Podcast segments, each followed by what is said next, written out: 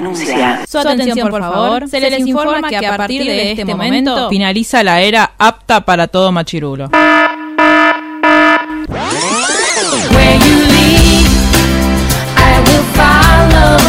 Literalmente el podcast. La cultura pop con anteojos feministas. Con anteojos feministas. Con anteojos feministas. Con anteojos feministas.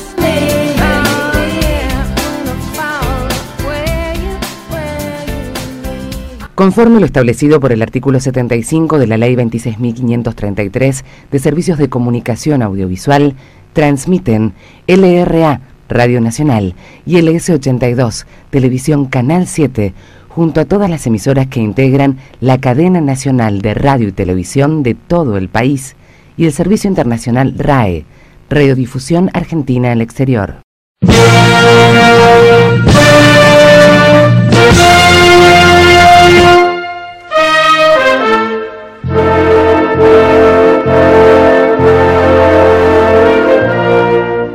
Bienvenidos a Literalmente el Podcast, nuestro podcast sobre cultura pop con anteojos feministas.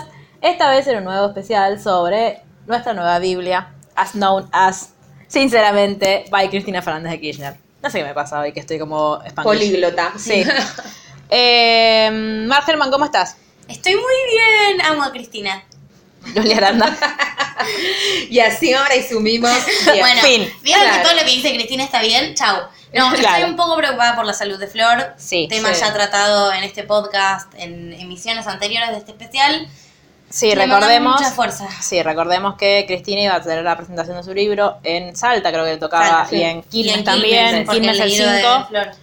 Eh, Sol, Flor. claro, no, Personas. eh, pero eh, tuvo que irse de urgencia a Cuba porque parece que eh, está muy grave Florencia, así que nada, le mandamos toda nuestra fuerza desde acá. Eh, y a todos los hijos de la mismísima mierda que hablan al pedo y que mm, son cómplices de toda esta situación, lo peor para ustedes. La muerte no, no se le dice a nadie, pero lo peor. No, y aparte pues la salida es fácil. Sí. Bueno, antes de este sereno eh, mensaje del ¿Cómo está? capítulo, ¿Cómo está Jerry Baramurs? a mí me duele mucho la cabeza. Y siento que con este capítulo me va a doler mucho más, pero no Sí. importa. Luli. Todo por Fernando, Cristina, Bien, 86. cansada. Sí, estamos... No tengo más nada para decir. Hoy no te larguemos ni en pedo, cansada. No, Bueno, a mí me- me, gusta mucho el, el código de colores que tiene Lucila en, Sí. en su libro, sinceramente. Ay, el mío no sé dónde está, está por ahí. Eh, bueno, ¿Dónde nos pueden seguir, Luli? eso.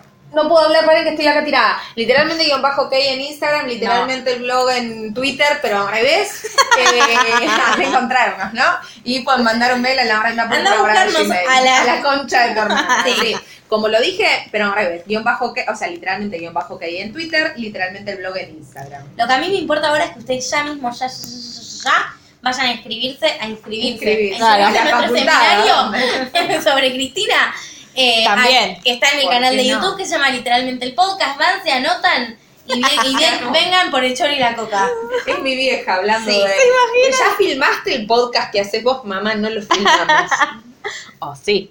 ¿Quién te Capaz que lo filmamos y, y- y Ah, es, y filmamos es contenido exclusivo Para, para, uso- claro. para nosotras. No, es contenido exclusivo para la gente que quizás nos da plata. Ah, ¿quién te dice? Nosotros nos está bancando una. Plata mili- por video de nosotras estamos borderline trabajo sexual en cualquier momento. A nosotros nos, nos banca una milicia iraní que, Sí. que a cambio de, de ver videos nuestros hablando, eh, nos da dinero. En fin, eh, vamos a empezar la primer parte del capítulo 6, que me gusta mucho el nombre, se llama Los Heraldos Negros, el dolor y la fuerza. A mí me hace acordar a La Fuerza es el Derecho de las Bestias, mi libro favorito de Perón. Y el de Cristina también. Y el Aunque, de que- también. Aunque diga que aunque no. diga que no. Eh, no, eh, ¿por qué lo dividimos en dos partes? Porque chicos, es, es interminable este capítulo. Y si nosotros ya hablamos mucho, imagínense, No, es imposible. y vamos a estar tres horas hablando de esto. Que igual estaría ¿Por muy qué bien. no? Pero estamos muy agotadas. Claro. Así que, bueno, y es es- año nuevo judío, ya me pueden decir feliz año. Feliz año. ¿Yanato vas a irse ahora? Sí, muy bien. ¿No Bien. es el otro? No, ¿Y cuál es el hombre? Ya... Rosh Hashanah es año nuevo ese, ahora. ¿Y Yanato va? Es feliz año nuevo. Ah. Te pido, por favor. Hagsameach se dice es ¿Lo qué? así. Hagsameach se dice en Pesaj. ¿Lo qué? Lo que sí, perdón. No, yo no sé ni qué quiere decir nada de todo No. eso. ¿Viste no que, nuestro, ¿Viste que nuestro candidato a presidente lo saludó? No, ahora lo voy a retuitear. Sí, yo le puse me gusta. Porque sí, porque me cayó bien. Pues se ¿Cómo se comunica. dice? Yanato va. No, la otra. Hagsameach. Ok, tiene mucha J. Sí. Hay algo, que no dije y que me acabo de acordar en el episodio de Elite es que ¿qué hace? ¿Qué hace Lucrecia hablando en árabe? Aparte, va, viví dos meses en Abu Dhabi. ¿Qué decís? Pero bueno, nada, me acordé, Sí. me indignó. Bueno, Bueno, capítulo 6. capítulo seis. Parte 1. Parte 1. Es, eh, básicamente es Cristina hablando de su, eh, de su periodo presidencial segundo, de, que va desde 2011 a, tristemente, 2015. Eh, una cosa que marca ella al principio y que es muy triste pero muy real es que es la vida política de Cristina sin Néstor. Así arranca. Eh, y a- empieza a ella, por el, el principio como corresponde, aunque vieron que Cristina va y viene Sí. todo el tiempo, no respeta mucho una línea temporal y por eso a veces este podcast es un quilombo, eh, con el anuncio de su candidatura. Sí. Que ella dice, todo el mundo creyó que la íbamos a hacer en el Teatro Argentino de La Plata, que es donde habíamos anunciado el resto de mis candidaturas. Sí. Eh, pero y a mí me rompió mucho el corazón. Esta vez lo hizo en La Rosada, en Cadena. Nacional. Me- ¿Por me acuerdo. Yo también. ¿Por qué? Porque dice que ella no podía siquiera pensar en levantar la cabeza en medio del teatro mientras daba su discurso, buscarlo a Néstor entre el público y no encontrarlo. Es terrible. Este es. eh, había, acá hay algo que ella, res- que ella resalta mucho, porque después también le, eh, ella no, no, anun- no anunció, eh, digamos, rápido su candidatura. No. Nos tuvo bastante en vilo a todos, estábamos todos muy preocupados, así como ahora, antes de que anunciara Alberto. Eh, entonces había como muchas especulaciones que decían, ay, está viajando al Calafate, ay, está no sé dónde, ay, se fue a no sé qué. Y acá ella resalta algo que incluso a nosotros me parece que se nos olvida mucho todo el tiempo, que es que Cristina, aparte de ser Cristina, es madre Sí, y es mujer. Entonces ella dice, yo, dice, me fui un fin de semana de junio al Calafate, que todo el mundo estaba pensando que yo me iba a rosquear no sé qué, y fui a acompañarlo a Máximo porque era el primer día del padre sin su padre. Claro. Entonces dice, yo también soy madre, yo también estoy con mis hijos, mis hijos me necesitan. Digo, tengo un vínculo familiar como tiene cualquier otra persona. Claro. Entonces, eh, bueno, y eso es como que, digo, se nos, se nos olvida a nosotros y la oposición lo usa, la oposición, los grandes medios concentrados lo usan un montón y bueno, digamos, no, no es que lo usaban en ese momento y ahora no, porque Sí, ahora, cada vez que viaja a Cuba, es una sarta de, de notas y de columnas en todos los diarios, en todos los canales de televisión, diciendo que en realidad está usando a Florencia de pantalla porque se está yendo a reunir con las milicias cubanas y venezolanas para poder invadir Argentina y convertir esto, pero uno lo escucha así y dice, "Ay, chicos, por favor. Pero después lo tenés a Leuco Sí. defendiéndote en la televisión. Y a gente Sí. diciendo, claro que tiene O razón. en la marcha de las 30 ciudades. Ay, la viste 30 ayer, me hizo reír mucho esa mujer. Hay una señora diciendo, yo no la considero a, a- a la Cristina Kirchner, a la señora presidenta, que por ahí le dicen presidenta, los amo, chicos, la quieren más que nosotros. Sí. Eh, para mí no es argentina. Y aparte, ella vi- viene acá con unas ideas no argentinas, cubanas, populistas, comunistas, de Cuba. Y era como todo así. y la La chica... nueva señora Bismarck. Claro, y la chica, yo creo que la, la que le estaba haciendo la entrevista, en el momento se escucha que hace como, como que no puede contenerse la No. risa ante semejante Ay. pelotudez. Pero sí, el- lo usaron siempre, lo mismo que ahora están diciendo, ay, eh, lucró con, con la muerte, mató a su marido en 2011 Sí. para ganar la elección y ahora matar a su hija. Ubiquémonos Nos un poquito. calmemos, nos calmemos un poco. Me parece que tiene que haber un po- ciertos Sí. límites. Recordemos, igual que fue eh, durante el gobierno de Néstor que se eliminó la calumnia y la injuria como delitos Sí. que podrían aplicarse a los periodistas. En- bueno, esta es la consecuencia, que Claro. cada uno diga cualquier pelotudez en la televisión y todo, y encima haya gente que diga, claro, sí, claro que sí. Tiene mucho Sí, sentido sí, lo que sí, está diciendo. claro. Em, pero bueno, una de las cosas que más me gustan, que de las que habla Cristina en este capítulo, en este párrafo, es que eh, ella habla mucho de, haciendo esta, como recordando cómo anunció su candidatura, que aparte la anunció en... em, para En la que Casa lo anoto acá. Rosada. Sí, sí, sí, pero estaba anunciando algo. Sí, eh, las antenas de TDA. Ah, sí, que estaba, claro, estaba eh, anunciando la construcción y, y estaba explicando para qué iban a servir las antenas, cómo... eh, de acuerdo, yo, yo me acuerdo incluso cuando llegaron los, ¿cómo se llaman? Los codificadores de la TDA, que aparte me parecía como muy, sin- muy resignificar el decodificador, que en su momento era algo que solo podía tener la gente que lo podía pagar, Sí. y ahora ese decodificador era gratuito, todas las familias de todo el país podían tener acceso a la televisión abierta con contenido de calidad, y no era tipo canales creados por nosotros, o sea, No, no, no, no. exclusivos kirchneristas, sino que eran canales de aire. Había, a ver, Canal 13, por ejemplo, lo podías ver. Y aparte Sí. tenías Canal Encuentro, tenías Paca Paca para los chicos, fútbol para todos. Sí. Maravilloso. Eh, Yo estaba cursando, me acuerdo, psicología institucional y me llega, a- vamos a suponer que un mensaje de WhatsApp, no me acuerdo si había WhatsApp. o 2011, era- mm, el WhatsApp, sí, me parece que ya había WhatsApp. eh, y grité en el medio del aula y la docente me pasa y le digo, es que Cristina acaba de anunciar la candidatura y me como diciendo, ¿y a mí qué carajo me importa? ¿Cómo no te importa, idiota? Eh, y fui muy feliz y mis compañeros no tanto, pero bueno. Bueno, y acá cuenta que eh, cada vez que ella o que Néstor estaban dando un discurso, cuenta algo muy, que para mí es como lo más maravilloso que puede tener un vínculo entre dos personas, que es la complicidad. Y entonces ella cuenta que tenían como un código entre ellos, que era si ella estaba dando un discurso y desarrollando una idea, cuando terminaba de decir esa idea, lo buscaba y lo miraba, o él la miraba a Para ver ella. su opinión. No, para que ella sintiera, como Claro. reforzando lo que acababa de decir, como sí, claro que si te banco acá, te va, bueno, si me bancas vos, ya está, evidentemente está todo bien.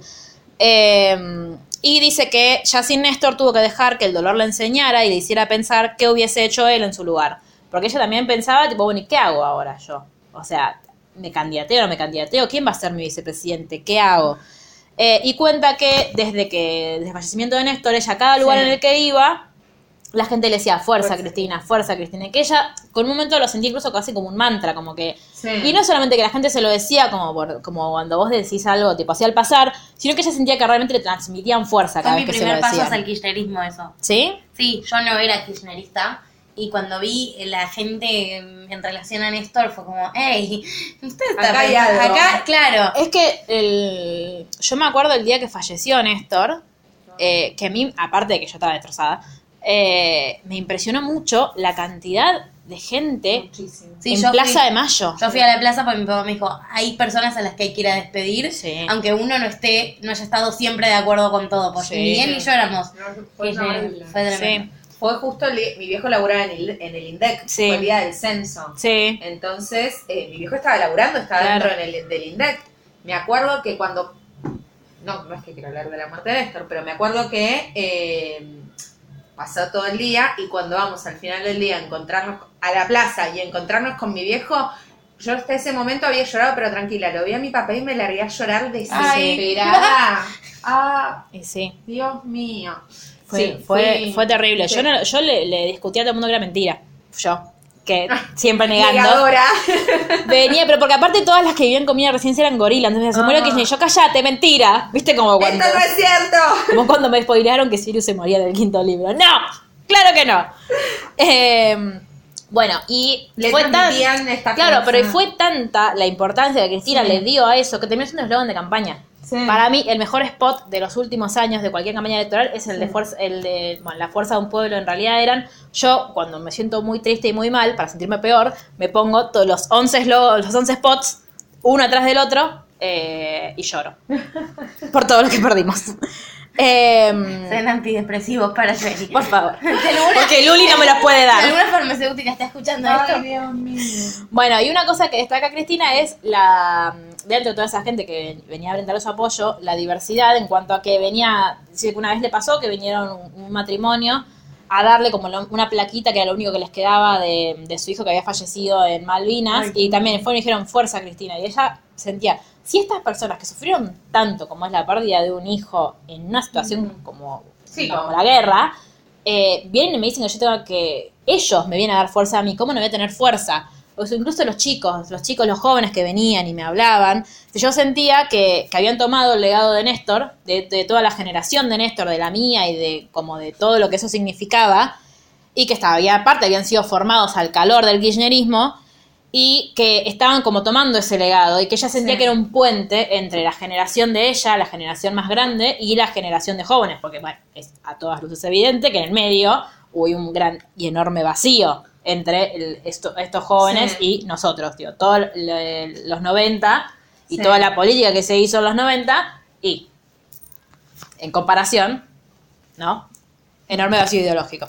Bueno, pero también volvemos a lo que decimos siempre, mataron a toda una generación. Por eso, es evidente que, bueno, ya después, claro, bueno, pero eso digo, que incluso digo, tiene mucho sentido todo lo que pasó en los 90. Digo, Sí. El vaciamiento no fue solamente un vaciamiento económico para nosotros, sino que fue un vaciamiento ideológico. Y también es verdad que hay una la generación que quedó en el medio, la generación de mi viejo, que era.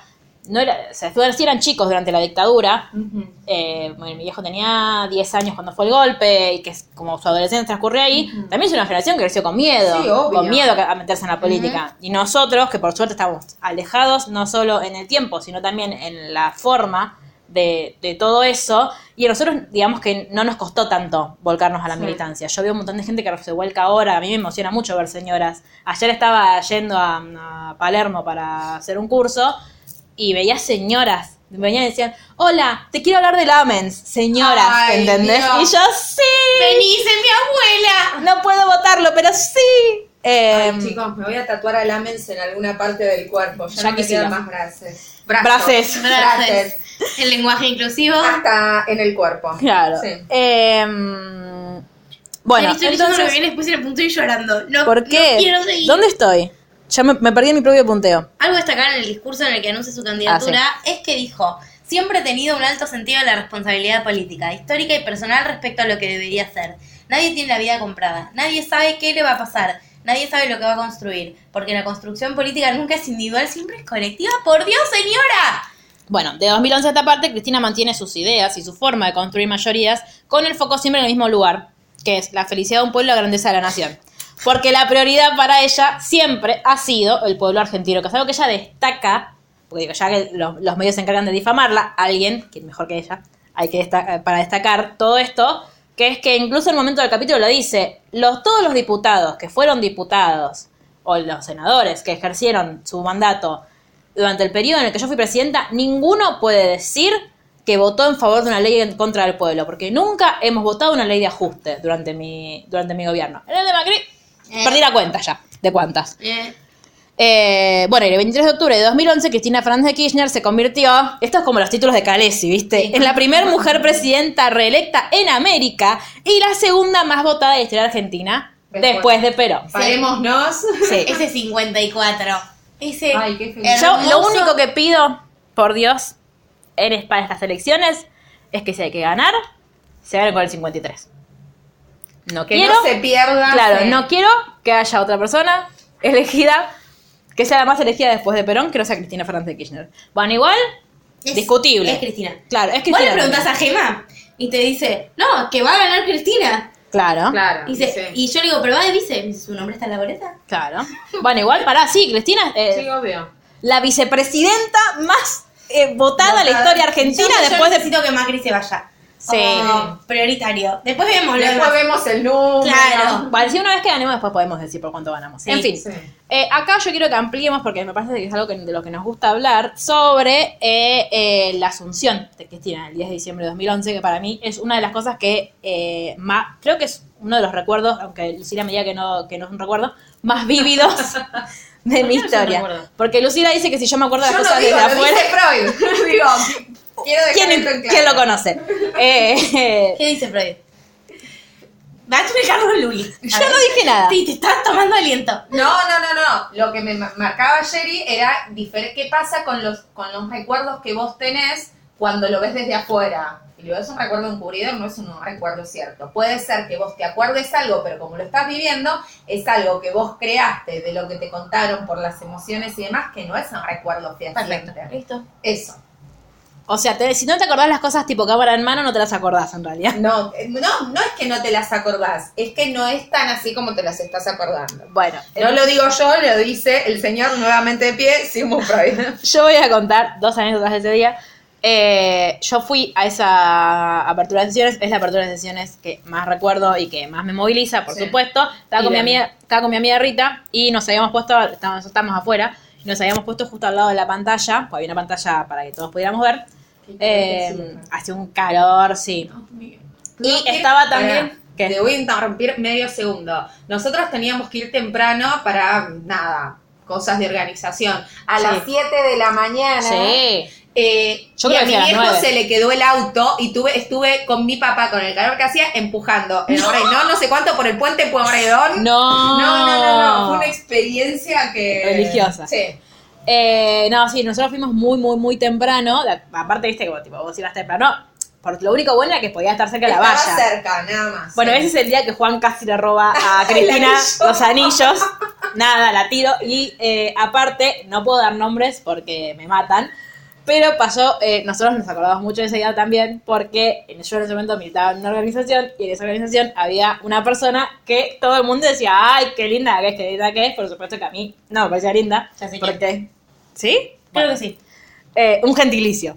Y, eh, Bueno, perdón. y eh, Sí, eso soy yo haciendo auto. había una de mis, de mis amigas que no era de la organización, pero que venía con nosotros porque quería ver a Cristina. Ese día el sol donde estaba esa persona brillaba más fuerte. Bueno, yo estaba tipo, no, digo, ay, es tal. Y mi amiga te lo cuenta así, dice, yo, el día que conocí a tal persona, me acuerdo que me di vuelta. Esto para mí sí es un recuerdo recontra implantado. Yo me di vuelta, había banderas flameando al viento. ¡Que yo me acuerdo! Y de repente, entre esas dos banderas argentinas flameando, aparece la cara de esta persona y yo me quedé. ¡oh! Es que Por favor, qué bello. el sol se reflejaba en esa persona de una manera especial. Qué, qué belleza, qué belleza humana. Y yo, ¿ah? Tipo, yo me di vuelta, fui y lo saludé. Y ella estaba, "Ah, por favor, cuánta belleza. Yo, por supuesto, también de para otro lado. Este, no, no a ese lado, a otro lado, ese lado no existía. Eh, bueno, y estábamos todas ahí como muy, Rita y yo, Sí. en la valla, tipo, nadie nos va a mover de acá. De hecho, viste que en un momento dicen, che, vamos a sacar una foto. No, yo de la valla no me muevo. Y en el segundo, yo tengo muy grabado el segundo en el que ella jura y estábamos todos como, wey, wey, wey, cantando. Y esto sí es implantado, lo sé. Eh, para mí se Esto hizo, es implantado. se la hizo- CIA te lo implantó. hizo se- la hizo un silencio cuando Sí. ella dice, y si no lo hiciere, que Dios, Sí, la, la patria, patria y, y él, él. y se le Ah, quiebra la voz, me sí. lo demanden. Sí. Yo ahí no escuché nada más que a No, ella no, no, y me largué a llorar, pero como si no hubiese un mañana. Y a, a llorar, a gritar, a todo junto. Yo creo que el- mi cuerpo quería hacer muchas cosas y no se decidía por cuál en ese momento. Eh, pero sí, fue muy, Bueno. muy, muy, muy maravilloso. Sí. Eh, es uno de los días que más me acuerdo. Bueno, después nada, nuestro pequeño incidente con Cristina. Y el Pero todo salió bien. Claro, pero todo salió bien. Nosotros no tenemos anillos, así que eh, si alguien se lo robó, no fuimos nosotros. En fin, y una cosa muy maravillosa que cuenta Cristina es que Chávez no pudo ir a la Asunción, estaban todos los presidentes de. Latinoamérica, Chávez no porque había habido inundaciones en Venezuela, entonces se quedó. Eh, y le mandó un mensaje que nos hace lagrimear a todos, porque dice, No, no, no. Hace cuatro años recibiste el bastón de mando de las manos de Néstor.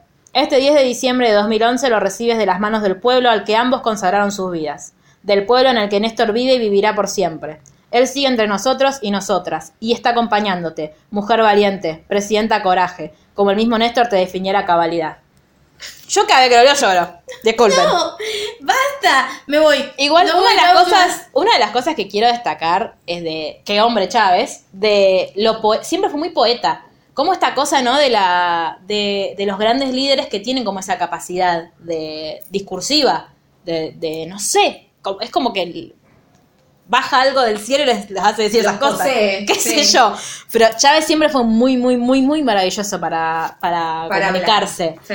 Eh, Para bueno, y aparte. Sí, recontra. Eh, y bueno, siempre está la anécdota esta de, de que Néstor le pedían en la cumbre de las Américas, le pedía que estire, que estire, que estire. Y, Néstor, y Chávez decía, yo ya no sabía de qué más hablar. Tipo, dije, porque el Che, porque Zapata. Y Néstor decía, dale, dale, hay que seguir, tiene que cansar. estirando. Bueno, y así. Bueno, y acá aparece yo de nuevo. Cristina, cual Taylor Swift en sus, en sus videoclips, nos empezó a dejar huevitos de. Pascua por todos lados y nosotros nunca los vimos porque estábamos muy ocupados y diciendo, ¡ah, el libro de Cristina! Y nunca nadie se Sí. fijó. Vuelvo a hablar de Alberto, que dice que Alberto, una de las cosas que lo recrimina y por la que ella aún hoy sigue discutiendo con él, Sí. es que Alberto le dice, ¿por qué carajo le pusiste a Vudú de vicepresidente? Y Cristina responde, mira, vos me lo pusiste a Cobos, así callate. Así que, sí. que- Silencio. Em, Igualmente, digo, me gusta porque sigue bancándolo a Vudú hoy. Obvio, claro que sí. Eh, Compañero amado, le mandamos un beso. Me Eh, gusta. Digo, no. Sí, pero Cristina es una persona muy leal. Para mí es. eh, y de hecho, acá, bueno, ahora también lo voy a explicar, esto de que.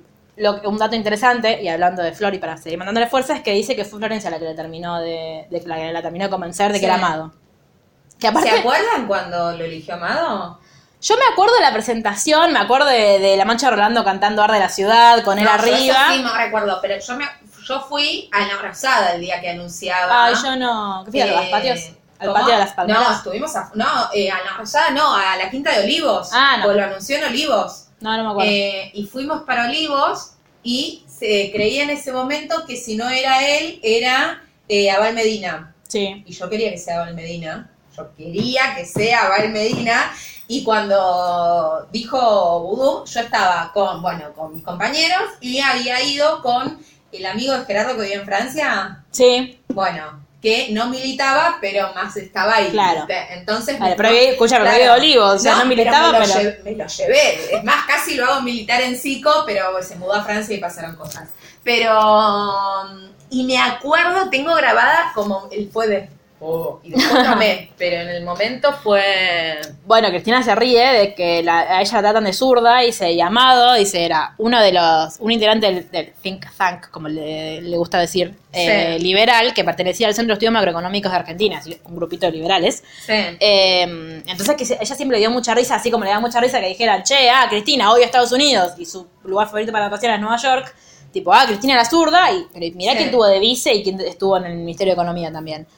Eh, y acá otra cosa, que también, tipo, Cristina tendiendo puentes a lo largo de su libro, Sí. cuando cuenta que una de las razones por las que lo elegí amado, aparte, dice, es una persona que entiende la economía no solamente por tener un título, sino porque entiende la economía argentina, que es la economía real.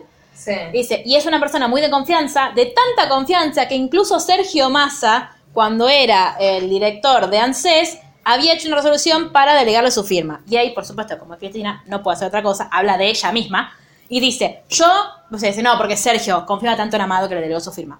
Yo nunca le delegué mi firma a nadie. Yo nunca firmé algo sin leer, ni a. Néstor. Yo, mi firma no la delego. Pero estábamos hablando de Amado, Cristina. Volvé, volvé. Claro, hola. Este. Bueno, y habla un poco también de las denuncias que de- tiene Amado. Claro, bueno, lo que dice es que a partir del momento en que ella eh, anuncia que va a ser su candidato, va a ser quien lo haga acompañar a la fórmula, eh, desde los grandes medios de comunicación, por supuesto, empezaron como a... Sí, la y- campaña de persecución, básicamente. Claro, una campaña de persecución que tiene su razón o su de ser en la estatización de que hace Amado, que fue el que le llevó la idea a Cristina, de las AFJP. Ujú. Y que a partir de ahí eh, empezaron a ensañarse con él hasta, bueno, después cuenta de algo inédito en la historia argentina, que es que eh, procesaron a un vicepresidente por una, Sí. una cédula verde, no es un papel de autos que yo no entiendo. Tiene mucho que ver con esta cosa, así como le pasó a Cristina, de haberse enfrentado a los grandes núcleos de poder, como eran, no, Sí, no nos olvidemos. pagar, Sí, no nos olvidemos que el Grupo Clarín era uno de los principales eh, Accionistas. de, de los que entonces eran los fondos de... ¿Cómo se llama? AFJP. Sí, pero ¿qué significa? Algo profesional. No. Sí, Ah, bueno, de F- fondos de jubilación, Jubilación y y pensión. algo así. Algo debe así ser. debe ser. Bueno, no Sí. sé. Gente Bueno, que de hecho- ¿Cuál es la situación actual de Amado procesal? ¿Sabes algo, Jen? Sí, está condenado. Ok. Por eso Sí, está... hace un par de semanas. Sí, de hecho le- se lo, se lo preguntaron a Alberto cuando estuvo con, con Luisito Majul. eh, porque le preguntaba, le hizo como un ping pong, ¿tal preso Ay, político? sí. ¿Tal preso político? Y dice, no, tiene condena. No tiene condena firme porque falta que se que le resuelva Cámara, pero está condenado, por eso está. Pero hay un montón de presos sin condena. No es el caso de fondos de jubilaciones y pensiones. Gracias. Bueno, y acá cuenta que cuando habla del caso Chicone, que es el caso por el, eh, como por el, creo que es el por el que terminó preso Sí. Amado, es que mandó la ley para que se expropie Chicone al. Congreso con el fin de mantener la soberanía y la independencia sobre quien imprime los billetes, es decir, lo que hubiese hecho cualquier persona con Sí. todo de frente. Y que fue votada no solo por el FPB, sino también por, atención, Cristina tendiendo puentes en lugares, Sí. el bloque de Pino Solanas, bueno, el bloque de Luis Juez, que a quién le importa, y el de Felipe Solá. Casualidad o no, todos los que volvieron todos, sí. al frente de todos. Eh, es como una forma de decirle, che, viste que juntos éramos re felices, volvé, volvé. Y volvieron, muy bien chicos. Bueno, y ahora vuelve a su discurso de Asunción del 10 de Sí. diciembre y destaca que ella pedía siempre ante la Asamblea Legislativa que los juicios por delitos de lesa humanidad pudieran concluirse y que 2011 no fue la excepción. Que además cuenta, eh, a esto me gustó un montón, cuenta la historia de, la, de una chica desaparecida como estudiante de astronomía y que, que fue obviamente desaparecida durante la dictadura y que el decano de su facultad había hecho como una gestión para que no, la nombrara, con, nombrar un asteroide con su nombre. Ay. Y dice Y no ese llorar. capítulo de llorar. No, y dice que cuando Como todos los otros. que cuando vio la foto y escuchó la historia le hizo acordar mucho a Dilma. Entonces que ella se puso a pensar, si esa chica no hubiese desaparecido, quizás ella hubiese sido presidenta hoy y no yo. Ay, no, no. eh, Como basta. de nuevo esto de que, de lo que hablamos siempre, de que hubo toda una, una generación de jóvenes comprometidos y de jóvenes militantes que seguramente hubiesen ocupado muchísimos cargos de poder de no haber sido eh, asesinados por la dictadura genocida que tuvimos. Pero bueno, Cristina pidiendo que, que por fin puedan concluirse los juicios de la humanidad, nunca se imaginó que en 2015 íbamos a tener un presidente que se llama Mauricio Macri, que lo primero que iba a hacer era nombrar jueces por decreto, por ejemplo, y que esa misma juez, esa misma Corte Suprema, eh, sacara una acordada habilitando el 2 por 1 a represores y genocidas. A mí lo que me pasa cuando leo esto es que primero me parece súper lejano, porque los, estos cuatro años de macrismo parecieron 20, y que ellos hacen tantas cosas nefastas que yo creo Y que incluso es una estrategia de hechos, tipo, a ver, Claro. vamos a mandar muchas y al- algunas pasan, otras no. Esa no pasó porque hubo una gran movilización, porque creo que una de las pocas cosas en las que los argentinos de vez en cuando nos ponemos de acuerdo es que la política de derechos humanos no se negocia, que los genocidas tienen que estar en cárcel común, no tienen que estar en sus casas, igual hay muchos que están en sus casas y que violan la domiciliaria. Eh, pero me parece que, eh, nada, que, que son, fueron tantas las barbaridades que hicieron. De hecho, ahora estoy leyendo el, el libro de Zayat, el último que es Macrisis. Ay, sí, yo ¿Qué también lo tengo, no lo, Eh, lo empecé todavía. Está bueno porque es como son todos pequeños capitulitos Sí. donde como que va tratando un tema por cada uno. Es medio como recopilación periodística en realidad, no es que es técnico. Eh, y aparte, te, en cada final de cada capítulo hay un código QR que te lleva a una nota o un video, tipo como información adicional. Eh, pero te pasa eso, lo lees y dices, ¿te acordás cuando hicieron esto? Y, o sea, pobre, Sí. pobre los historiadores, pobre Paula, cuando tengan que contar esta parte de historia argentina, porque... Exactamente, sí. Sí. Bueno, Bueno. y ese 10 de diciembre, Contanos qué pasó. Cristina y yo tuvimos la misma maravillosa visión. Sí, voy a hablar de mí. ¿Por qué? Porque Cristina se fue del Congreso sin sus anillos. eh, y cuando estaba llegando a Plaza de Mayo, lo vio a mi amigo Iván Noble cantando Avanti Morocha, que fue medio la canción de. No, sé- no sé si fue la Yo canción ya de la campaña. esto un montón de veces, creo, ¿Qué? y lo voy a volver a contar. Ustedes saben, que- vieron que la, la imagen de Avanti Morocha es eh, Cristina caminando por la ONU. Sí. La hizo mi papá. ¿En serio? Es la, ¡Ah! la contraportada de la revista de mi papá, que era de la agrupación de Moreno. No, nunca nos contaste. Sí. ah, sí, tengo, ¿Sí? tengo un millón y medio de revistas. Después se las Ay, sí, yo quiero. Sí. Bueno, y yo venía. ¿Qué? Mi termo es. Eh, ¿En serio? la- Ay, no, la voy a llorar. Basta. Sí. Estoy llorando de nuevo. Además, No quiero hablar más, Cristina. Me hace mal. No, es la tercera vez que lloro. Cu- Cuando empecé, vieron que había como fotografías en todos lados. Sí. Entonces íbamos con mi papá por todos lados sacándole fotos porque Ah. era como súper emocionante. Aparte, hay una foto de Cristina con la revista de mi Ah. papá. No, chicas, ay, Dios mío. Le extraño Bueno. a Cristina, le extraño a mi papá. Dios mío, volvamos atrás. ¡Basta! 2011. Yo no puedo seguir haciendo esto. Bueno, lo vimos Ivancito Noble. Sí. que en ese momento estaba al lado del bien y ahora volvió, por suerte. E Iván, no sé qué te pasó en estos cuatro años de macrismo, pero bueno, eh, ahora te diste cuenta que de qué lado de la mesa tenías que encontrarte. Eh, y bueno, y después más tarde, aparte, digo, como si eso no fuera suficiente, salió Charlie García a tocar el himno. No, como, fíjate quién banca Cristina y quién banca Macri, digo, Laverizo, Charlie García. Sí. Mm, diferencias.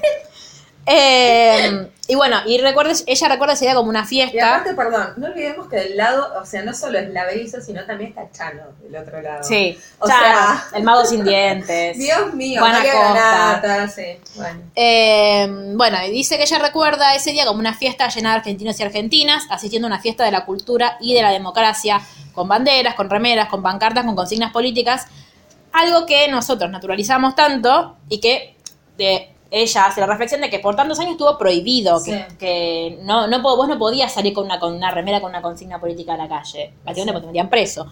Eh, mucho menos salir a cantar y No. digo, eh, hoy en día... ahora.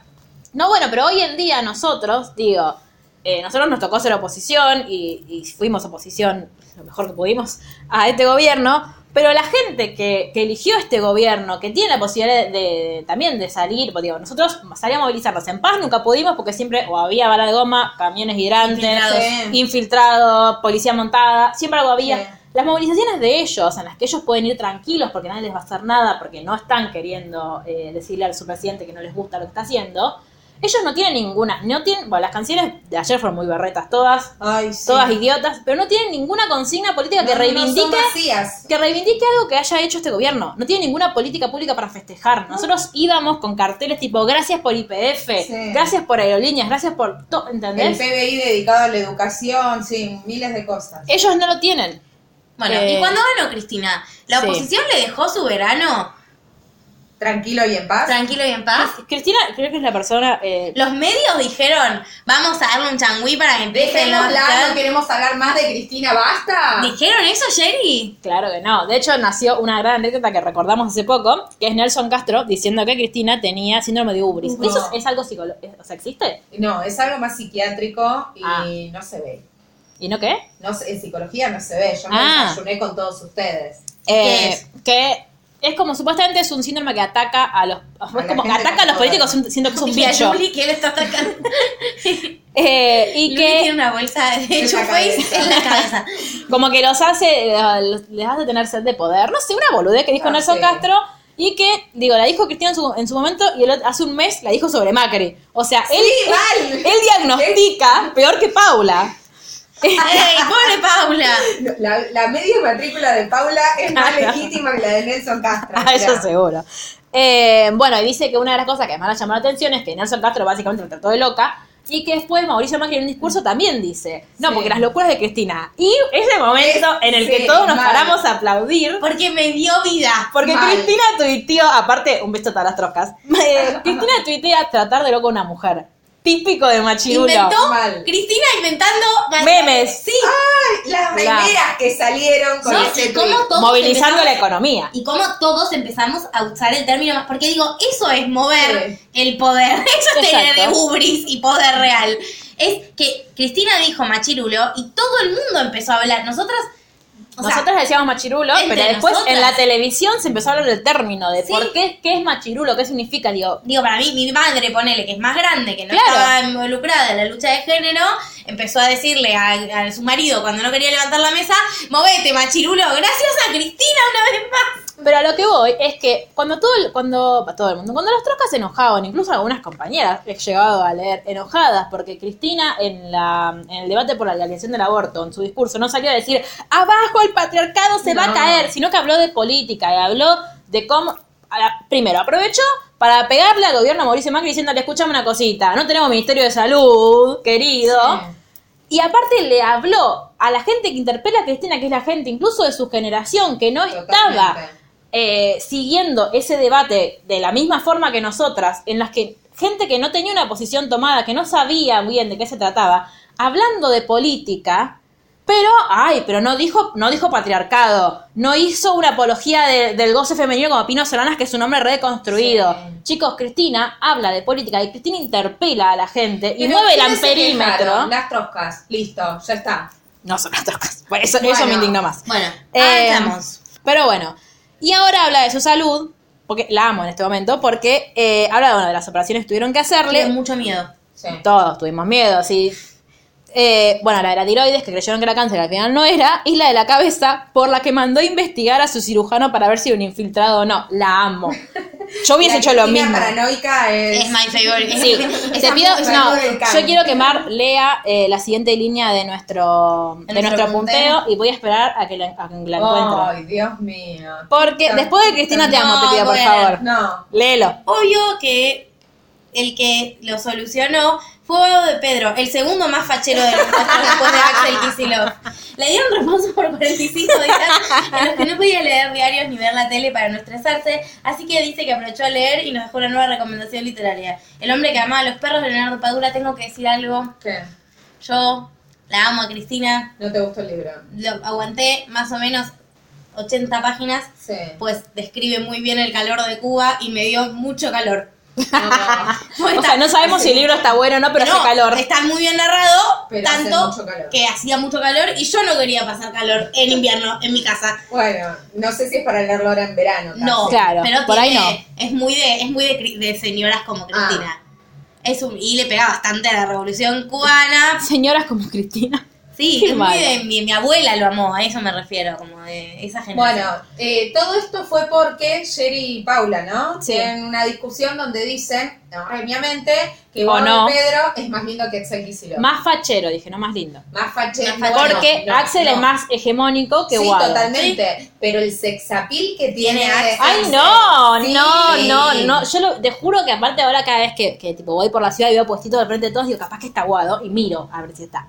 Yo quiero, de hecho, hay un rumor que dicen que de ganar Alberto Fernández, Guado de Pedro puede convertirse en ministro del Interior. Bot, sí, por favor te pido. mirá lo que es eso. No es, no, yo no digo Mirá lo que, que es sea... eso, mirá lo que es.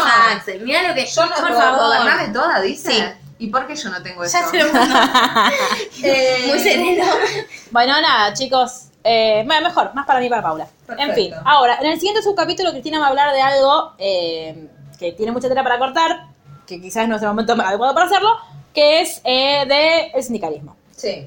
Habla de los paros generales que le hicieron a Cristina durante su gobierno, que todos eran por impuesto a las ganancias, y habla un poco de que primero que ella cree que eh, ahí empezó a sentir la falta de Néstor, como que Néstor siempre tuvo un trato mucho más, creo que porque Néstor era mucho más, eh, ¿cómo se dice? Como conciliador que ella, Sí. viste que ella como medio visceral, Sí. Moyano también. Los medios dirían, Néstor tenía pito. Y para Claro, hablar con los sindicatos Sí, hay que tener pito. Claro, es y lo de que dice- hombre, hay que tener huevo para ser sindicalista. Es lo que dice Me Cristina. salió re bien. Eh, Está muy bien. Marche, Entonces, Marche Vitoni. Entonces, eh, bueno, ella habla de que lo que ella cree que, le faltó como predecir, entre comillas, o de, de tener en cuenta es que así como los medios de comunicación operan sobre la gente, también operaron sobre muchos sindicalistas. Yo creo que lo que hace acá en realidad es Y como ser... precio.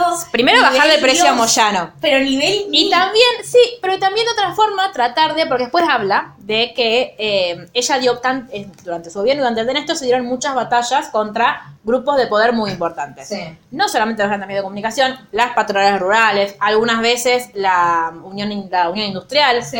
el, contra los fondos buitre, entonces como que fueron muchas batallas. Sí. Los troscos, ¿qué te dicen? Porque habla acá de la izquierda argentina Sí. que decía, ¿por qué Cristina sigue bancando en los sindicatos a gente que hace 30 años que está ahí, que fue cómplice de la entrega de los 90, y qué sé yo? Lo que dice Cristina es, bárbaro, me encanta tu idea, es poco estratégica como todo lo que haces en la vida y por eso nunca ganas a nadie ni representas a nadie. Claro, por No lo dice solo ella. tenés centro de estudiantes. No lo dice ella, digo yo. Marido el otro día en la facultad dijo, cuando estábamos hablando de la Si construcción... quieren saber quién es marido, Sherry Panogurs en Twitter. Sí, de la construcción del auditorio, de la construcción del orador, de una persona. Entonces David habla de. ¿Vieron? ¿Y saben cuando un orador está mal construido? ¿Vieron esa gente que viene a hablar siempre en nombre de los trabajadores, habla de los trabajadores, y después los trabajadores no los votan? O sea, si vos le estás hablando a un trabajador y te votan solo los universitarios, estás haciendo una mala construcción de tu auditorio y una, tu una es muy mala tu construcción de orador. Sí, señor, le amo. Cásese conmigo en este instante. Eh, pero bueno, lo que dice también para mí. ¿Querés que escuche el podcast? Olis, aprobame. Eh, Pasamos de casate conmigo a claro. aprobame. Eh, pero no, yo creo que también es una forma de decirle, eh, bueno, no nos enojemos con los sindicatos, primero porque, digo, si yo me estoy peleando con todo el mundo, alguien de mi lado tengo que tener. Sí. Primero. Y segundo, es muy, muy, muy peligroso.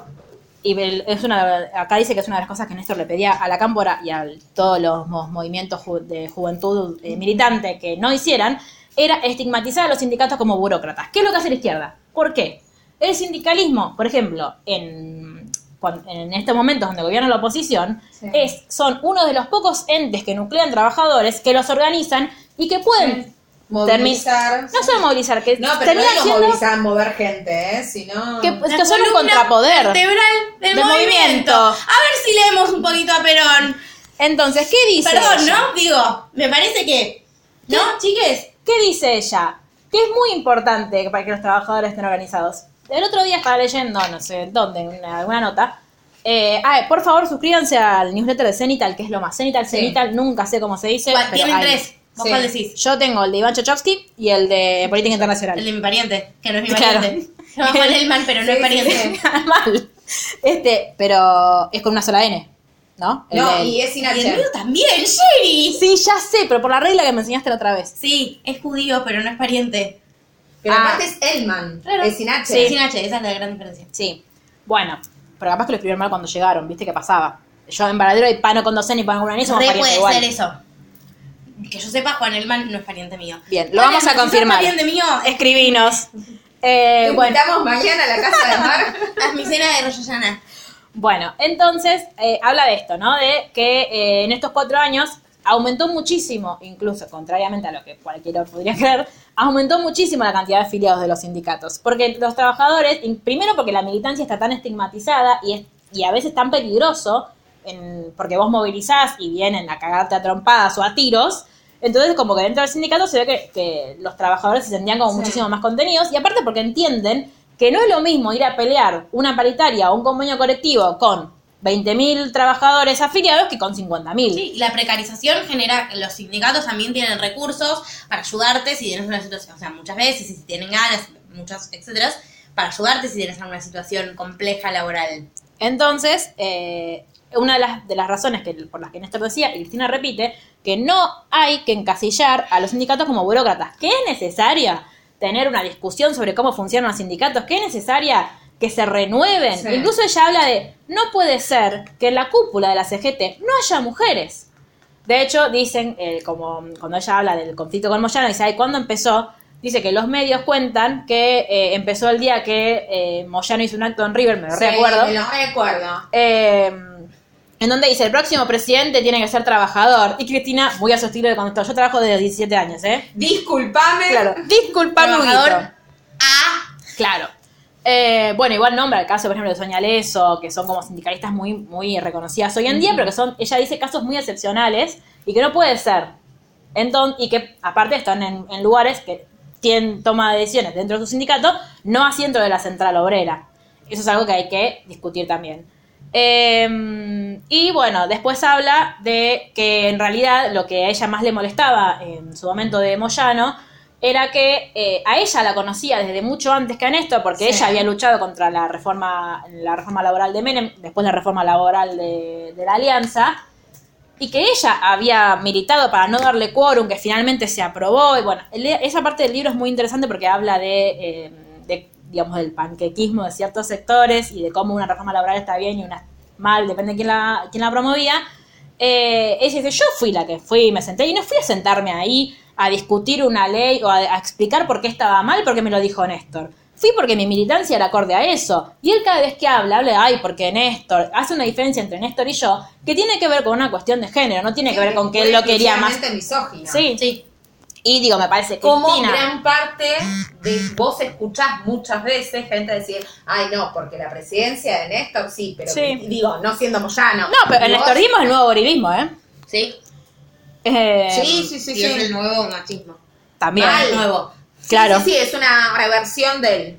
Bueno, y una cosa que, pero después como para esto de Cristina teniendo puentes, dice, bueno, igual una cosa que hay que reconocerle a Hugo Moyano es que él fue muy, muy fiel a los trabajadores de su sindicato. Como diciendo, Sí. no es, es misógino, pero no es, no es malo con sus trabajadores, Pero se si tiene que volver, lo deconstruir. vamos a abrazar. Claro, se tiene que deconstruir.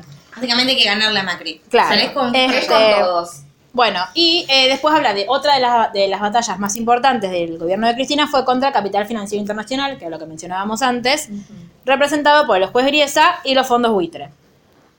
Eh, aparte una cosa a, ¿no? a resaltar es que el mundo en ese momento estaba cayendo a pedazos, los países se endeudaban cada vez más Sí. y sin embargo Argentina había logrado duplicar la clase media y ubicarse como el país latinoamericano con el mayor aumento de clase media.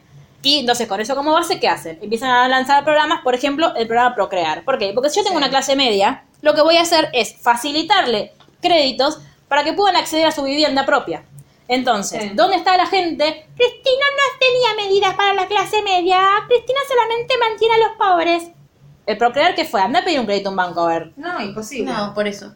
Imposible. Este, en cambio, Mauricio creó los créditos SUBA. No, que no, por no me hagas favor, hablar. por favor.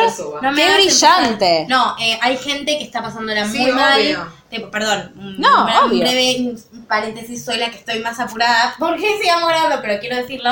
Eh, hay gente que, hay conciudadanos y compatriotas que están pasándola muy mal, muy mal. Eh, yo el otro día escuchaba en la radio y se me caían las lágrimas a una chica que contaba que ella se endeudó por un millón de pesos y pagando todas las cuotas en tiempo y forma, ahora debe tres millones. Es una locura. Pero porque y es culpa de este gobierno, porque eh, lo que está es, lo que explicaban el otro día, es que eh, cuando vos vas al simulador de préstamos del- de los bancos con los créditos UBA, ellos la, la- viste que los créditos UBA van subiendo la cuota acorde a la inflación. Y que lo que usaban para hacer ese cálculo eran los, los ¿cómo se llama? Los, los pronósticos de, de inflación que era del propio gobierno. Entonces era imposible que una persona eh, previera que iba a endeudarse de esa forma si cuando hizo el cálculo Claro. el gobierno le dijo que la inflación iba a ser tanto, por tanto la cuota iba a ser tanto. Es como la gente que te dice ahora, ay, bueno, pero ¿cómo no? No, porque no. cuando vos haces el cálculo te decían otra cosa. Entonces todo, un, un- bueno, siempre termina con ellos lle- llevándose Sí, y empobreciendo al de- pueblo. De, de plata, por supuesto. Eh, bueno, y bueno, después de esta historia triste termina, por ejemplo, con eh, parte del FPB votando a favor de pagar los fondos buitre Sí. a partir de la de una ley que, que trae Macri al Congreso. Eh, bueno, y por último, las diferentes legislaciones en materia de soberanía energética y de recursos naturales están en boga en los últimos días, ¿no? Con todo este temita con, con la ONU y Greta... Sí. no. Thunberg. Sí, Thunberg, Greta. Sí, Thunberg. Bueno, el acuífero guaraní, ley de protección de recursos estratégicos, ley de, de hidrocarburos, creación de Atucha 2, que, mención especial a Atucha 2, está al lado de Varadero. Pasé cuando fui a y tuve roaming, Y claro, el lanzamiento del ARSAT 1 y la ley argentina digital. que ya fue mencionado en episodios anteriores de este especial. Algo que me parece menester rescatar, todas estas leyes fueron impulsadas desde el oficialismo, porque formaban parte de un proyecto de país que iba siempre a por más conquistas de derechos en todas las áreas de las que el Estado puede crecer y hacerse soberano. Es decir, puede un Estado desarrollarse. No con una en el 9 de julio, no con un H&M en todos los shoppings, con políticas públicas. Es decir, basta de ser tiringos. O sea, ya estábamos lanzando a satélites al mundo exterior. Estábamos por... Pero yo quiero mi jean, Jenny. Está- estábamos el, Y mirá que me encanta la ropa, ¿eh? Sí, por eso, pero a ver, eh, estábamos a punto de ser soberanos en recursos estratégicos, pero no. Había que cambiar y desarrollarse y ser un país del primer mundo implica tener a las grandes marcas. Sí, afuera acá el en el acá. Bueno, y ahora eh, en la, la última parte de esta Que vamos a del tratar capítulo, nosotros hoy. es eh, IPF, que es otro de los días que yo más me acuerdo de la restatización de IPF y eh, hay un momento un momento de llanto, Mar, te lo advierto. No quiero más. Néstor siempre había soñado con recuperar IPF para el país, siempre. Era un tema indispensable para la Argentina que él soñaba construir. Me hubiera gustado más que ninguna otra cosa que él estuviera mirando al momento de anunciarlo. Inserte el dibujito de Néstor bajando de la soga con una nube y diciendo me voy con Cristina la Rosada a ver cómo recuperar IPF. Me encanta ese meme. Lo tenía en un pin y se me perdió. Así que si alguien me lo quiere regalar, me lo puede regalar.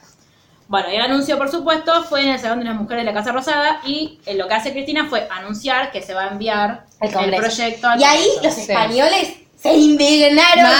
Se Sí. Nos odiaban. Mi Fue segundo país. No, mentira. La Sí. superación de Jerry. Claro. Sí. Eh, Que no es nada mía.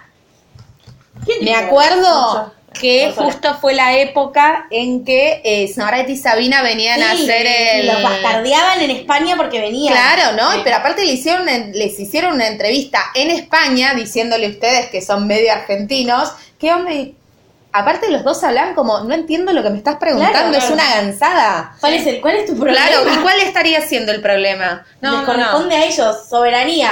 Eh, Lo vamos a Snoret. Pero el rey estaba muy angustiado. Bueno. claro, Muy angustiado estaba San Martín. sí, Mucha seguramente eh, nosotros estuvimos muy angustiados también en el momento en el que IPF pasó a ser eh, 51% de acciones a favor de Argentina. Fue un momento muy triste en nuestras vidas decirle adiós a esos españoles. Bueno, En fin, para finalizar la primera parte, dos medidas que emocionaron a todos los que queríamos y queremos una Argentina inclusiva e igualitaria. Ley de identidad de género, que fue la reglamentación de la ley que Sí. ya había sido sancionada. Y el reconocimiento a las hijas e hijos de parejas homosexuales nacidas antes de la sanción del matrimonio igualitario, que es algo súper importante, porque antes de la, de la legislación las parejas homosexuales podían adoptar, pero de, de forma unilateral. unilateral. unilateral. A partir de la sanción de la ley de matrimonio igualitario, pudieron los dos Sí. convertirse en progenitores. Sí, lo cual, tal vez, si uno lo piensa, en la práctica y en el afecto no te cambia, pero Pero es constitutivo de la identidad de cada sí, uno. obvio. también. Y aparte hablamos acá, yo estoy estudiando familia, en materia sucesoria es muy Obvio. Listo, Bueno. nada, mi aporte de Moladín. Acá hice un guiño de Luli en el, en el coso, como llaman el punteo. La igualdad es el basamento en el crecimiento de toda sociedad y es tan importante como la libertad. En este tema no me gusta hablar de tolerancia, un besito a Kika Nieto, me da como que tengo que aguantar a los diferentes a mí porque no me queda más remedio y por eso siempre preferí hablar de igualdad. Porque Nieto, ¿te acordás de lo que pasó? Que le preguntó, es una youtuber que le preguntaron, ella es como muy, muy creyente, siempre habla de Dios, y le preguntaron, ¿qué pensás de, de los gays? Una cosa así, y ella dijo, los tolero. Ay, no, no me acordaba. Entonces, y salió, o- por supuesto, por suerte, salió medio youtuber así, Y pero sí, hermana. Y ella, no me derecho a expresarme No, como quiero. cuando No. decís boludeces, No. no. ¿Sos una forra? No, no, no, no. El límite está cuando sos una forra. Bueno, o cuando bastardeas a otros. Es que- exacto, cuando te metes con la libertad del otro. Claro. Y eh, se hace entrega de los documentos a eh, 11 personas trans que estaban en ese momento, entre ellas nuestra amada Diana Zacayán, que, atención, vean eh, Pequeña Victoria, porque en Pequeña Victoria se muestra todo el tiempo casa Diana y es muy maravilloso.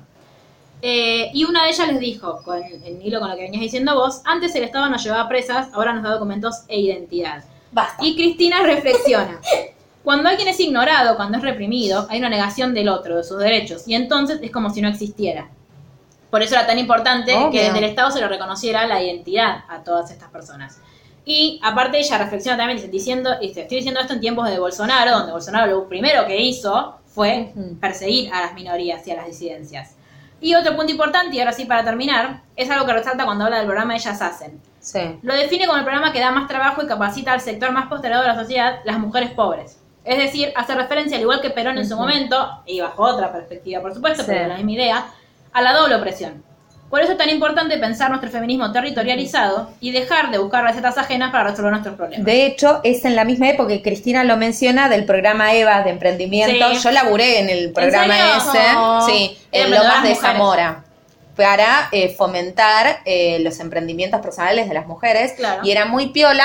Obviamente uno dice, ¿y vos qué carajo tenés que ver con un emprendimiento? Pero era tan integral el programa que eh, tenían psicólogos trabajando, Ah. entre ellos yo, eh, justamente para poder hablar de violencia de género, de cuidado, o sea, ESI, cuidado. Claro. Era increíble, era increíble poder darles a ¿Y las mujeres voz. 2014.